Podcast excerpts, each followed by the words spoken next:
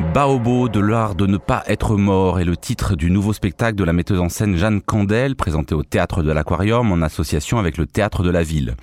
Baobo est une figure de la mythologie grecque, plus spécifiquement du cycle orphique.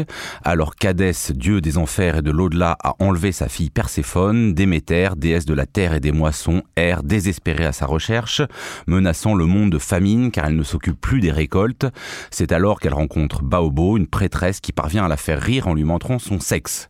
il est donc bien question de mort, de rire et de sexe féminin dans ce spectacle à l'imaginaire foisonnant, à la fois musical et théâtral, à la fois graphique et plastique, peuplé de figures féminines qui se déploient dans un décor frontal que la metteuse en scène décrit comme un mur des jubilations, même si on entend aussi des lamentations.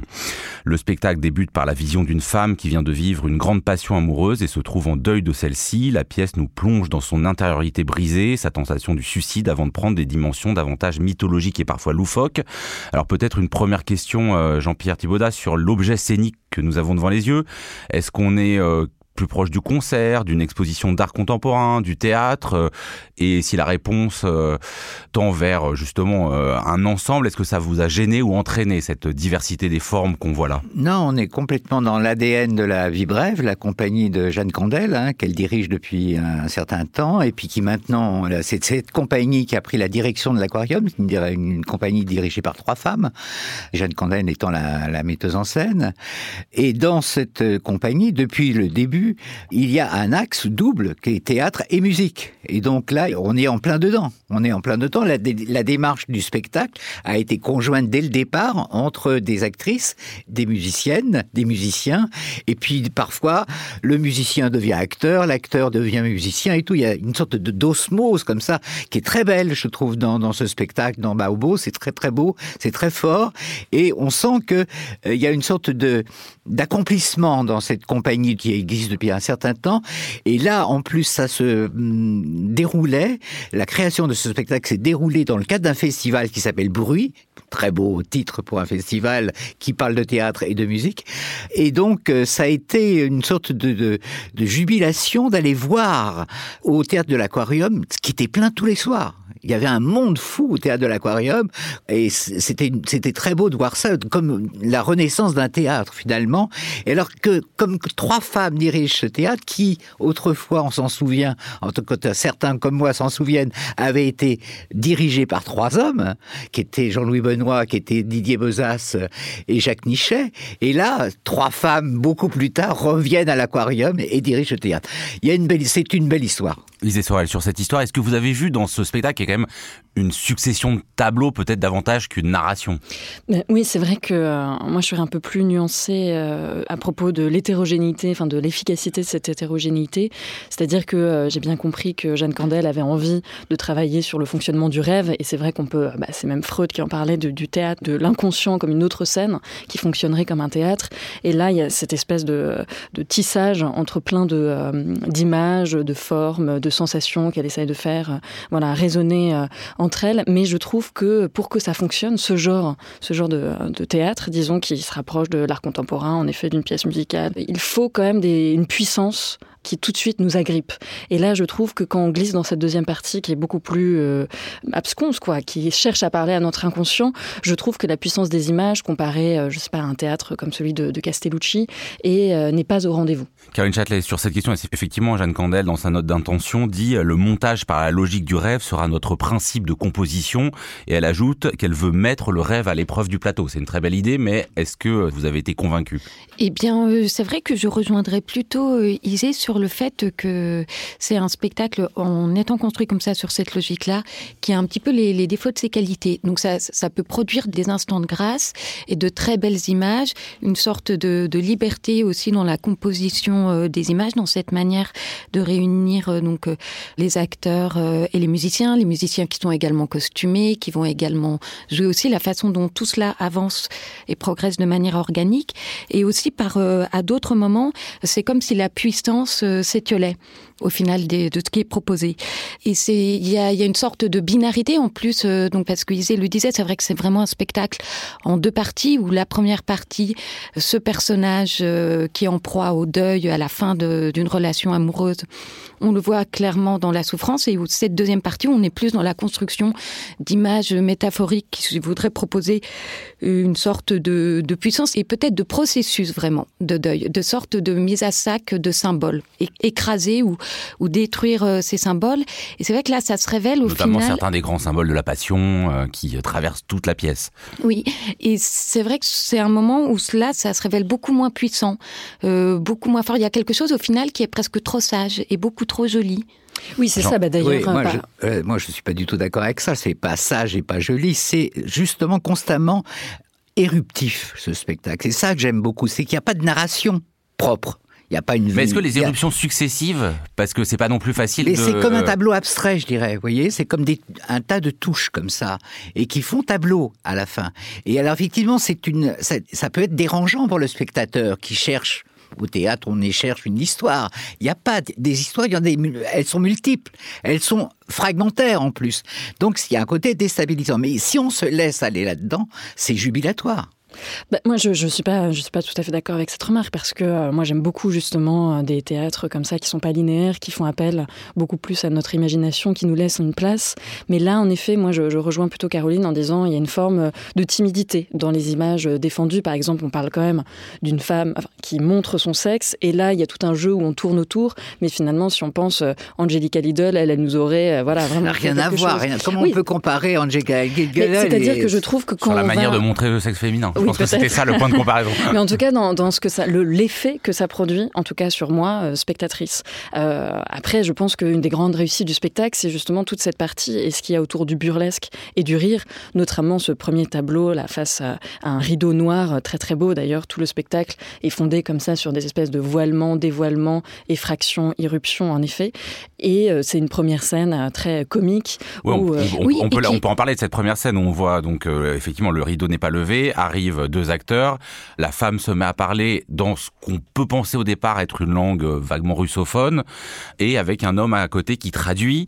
Et puis bah, on s'aperçoit assez vite que cette langue n'est pas une, véritable langue, donc l'effet comique est là. Comment vous l'avez compris? Est-ce qu'il s'agit de dire au fond, vous allez comprendre l'ensemble même si vous ne comprendrez pas le détail, vous allez voir un euh, type de registre comique, enfin comment vous l'avez vécu cette mise en, démarrage? Il y a en fait il y a quelque chose de programmatique, donc parce que nous ne voyons rien, enfin on a juste ce couple qui parle et au final donc cette femme parle et au bout d'un moment elle nous dit que la langue qu'elle parle est une langue inventée. Donc en fait quelque part ça peut renvoyer à la cryptophasie. La cryptophasie c'est une langue en général qui est élaborée entre des, jumeaux euh, et qui est une langue connue euh, de seul, mais ça renvoie aussi à ce que peut provoquer euh, le sentiment amoureux, le sentiment de parler avec l'autre une langue que nul autre ne, connaît et qui passe plus par les émotions et par les ressentis que par une compréhension qui est rationnelle. Donc il y a dans, ce, dans cette introduction une sorte d'invitation à accepter la convention de ce qui va suivre. En somme, ce qui va suivre, peut-être que vous le ressentirez plus que vous ne le conceptualiserez de, de façon très rationnelle. Et je trouve que ça participe de la narration du spectacle et c'est en ça que je ne suis pas d'accord avec vous, Jean-Pierre. Pour moi, il y a une narration quand même qui est assez forte dans ce spectacle. Au début, on nous donne la convention. Ensuite, on voit les affres de la douleur au début. Et ensuite, il y a cet échappé avec euh, la tentative d'échapper au deuil. On voit bien à la fin que, au final, ces personnages s'échappent. Et c'est une façon de dire que ils désertent l'espace où ils ont laissé les reliquats de ce qui signifiait la relation et c'est une façon de dire qu'en fait on ne se défait jamais complètement d'un deuil. Simplement ce territoire existe et on déserte ce territoire pour aller occuper un autre espace.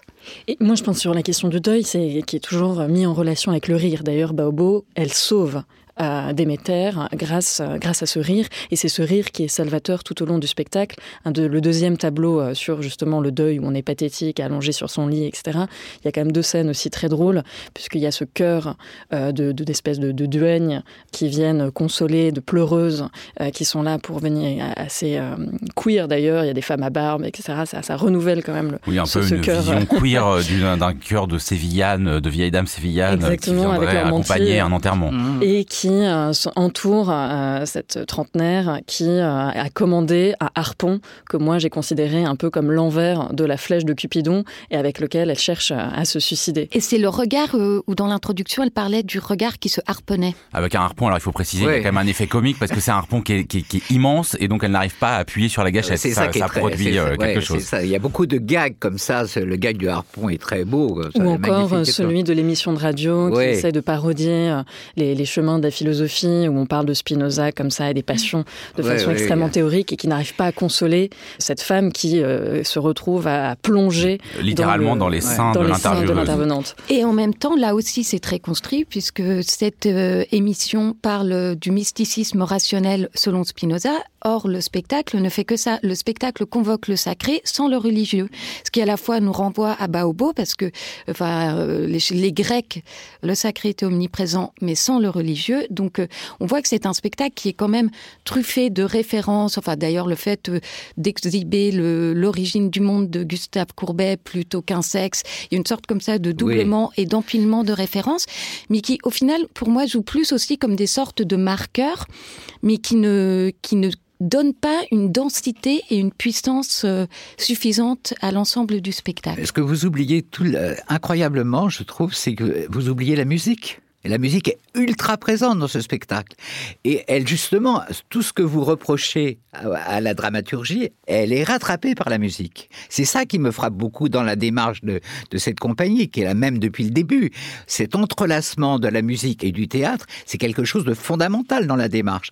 Et ça, vous faites, vous en parlez comme d'un spectacle de pur théâtre. Ben non, c'est pas du tout pur théâtre. C'est un théâtre, c'est pas non plus un théâtre musical comme on l'entendait autrefois. C'est un théâtre qui dialogue tout le où en plus les musiciens sont des acteurs, les acteurs sont musiciens, chantent et tout. Il y a cet entrelacement fondamental, cet amour-là. L'amour premier, il est là. C'est l'amour du théâtre et de la musique. Tout à fait. D'ailleurs, c'est vrai que si on reprend, bah, Jeanne Candel a longtemps euh, collaboré avec Samuel Achache, qui faisait son spectacle Sans tambour, qui traitait aussi d'une certaine façon du, chagrin amoureux. Donc on peut penser les deux spectacles comme une forme de, de diptyque, là aussi à distance, et que aussi Jeanne Candel a, fait un spectacle Demi-Véronique qui euh, cherchait à travailler la cinquième symphonie de Malheur. Donc évidemment, il y a, tout ce travail-là, et là, elle reprend des musiques de euh, Schütz. Euh, je ne sais pas si on prononce ça comme ça, mais je crois que c'est ainsi. Donc un, un Allemand euh, du XVIIe siècle, euh, je crois. Et ce qui est intéressant, c'est que là encore, c'est transformé, c'est jazzé, parce qu'il y a un saxophone, il y a des instruments mm -hmm. évidemment complètement, enfin qui n'existaient pas à cette époque un peu anachronique. Et ça, c'est vrai que c'est une des grandes réussites du spectacle. Mais euh, je trouve que la, la, le dialogue parfois entre les deux est, est parfois très heureux, comme quand on, les, les personnages sont, enfin les acteurs sont agrafés euh, sur ce mur un peu à la, à la Chirico là, derrière, qui évoque évidemment là encore aussi le monde du rêve, et qu'ils viennent transpercer, traverser ces grandes feuilles de papier et sur lesquelles mmh. euh, ils viennent ensuite jouer euh, de leur instrument. Il y a quelques trouvailles tout de même en effet comme ça. Alors euh, je pense qu'on aura compris en vous entendant qu'on peut voir ou ne pas voir beaucoup de choses dans ce spectacle. Une dernière question peut-être sur la scène centrale dans tous les sens du terme, où c'est Jeanne Candel elle-même qui arrive travestie de manière assez burlesque pour euh, accélérer, enfin nous raconter en accéléré la, seconde partie du spectacle. Qu'est-ce que ça vous a fait ce moment-là? C'est peut-être aussi euh, comme une, euh, une réponse en miroir à l'introduction qui est programmatique sur le spectacle. Là, c'est aussi une manière de nous dire, je vous dis ce qui va se passer, en somme, peu importe Enfin, enfin, ce qui, compte, ce n'est pas, euh, en somme, l'art euh, dramatique avec un climax. Euh, ce qui compte, c'est peut-être aussi de lâcher prise et de se laisser potentiellement, enfin, traverser par les images que l'équipe va construire avec, comme vous le dites, Jean-Pierre, la présence du, des musiciens qui est, qui est très très forte. Je pense que c'est aussi peut-être une façon de rompre avec quand même la mélancolie qui traverse tout le spectacle et de ramener quelque chose de plus burlesque. Il y a aussi cette référence, elle, elle porte une sorte de code de maille, de code de maille, ouais, ouais. qui peut oui, évoquer il y a des références aux une chevaliers. sorte de Jeanne d'Arc. Euh qui aurait ces, euh, cabas bah, Je pense qu'en plus, sur ces moments-là, il y a quelque chose dont on n'a pas encore parlé, c'est l'adresse au public, donc qui est très frontale, et qui, à la fin, pour justement à la fin de ce processus, il y a une demande d'amour qui vient du plateau, puisque tous les, comédiens et musiciens s'adressent directement à nous en nous regardant dans les yeux et en disant « Viens, allez, viens, allez, viens », jusqu'à ce qu'ils disparaissent.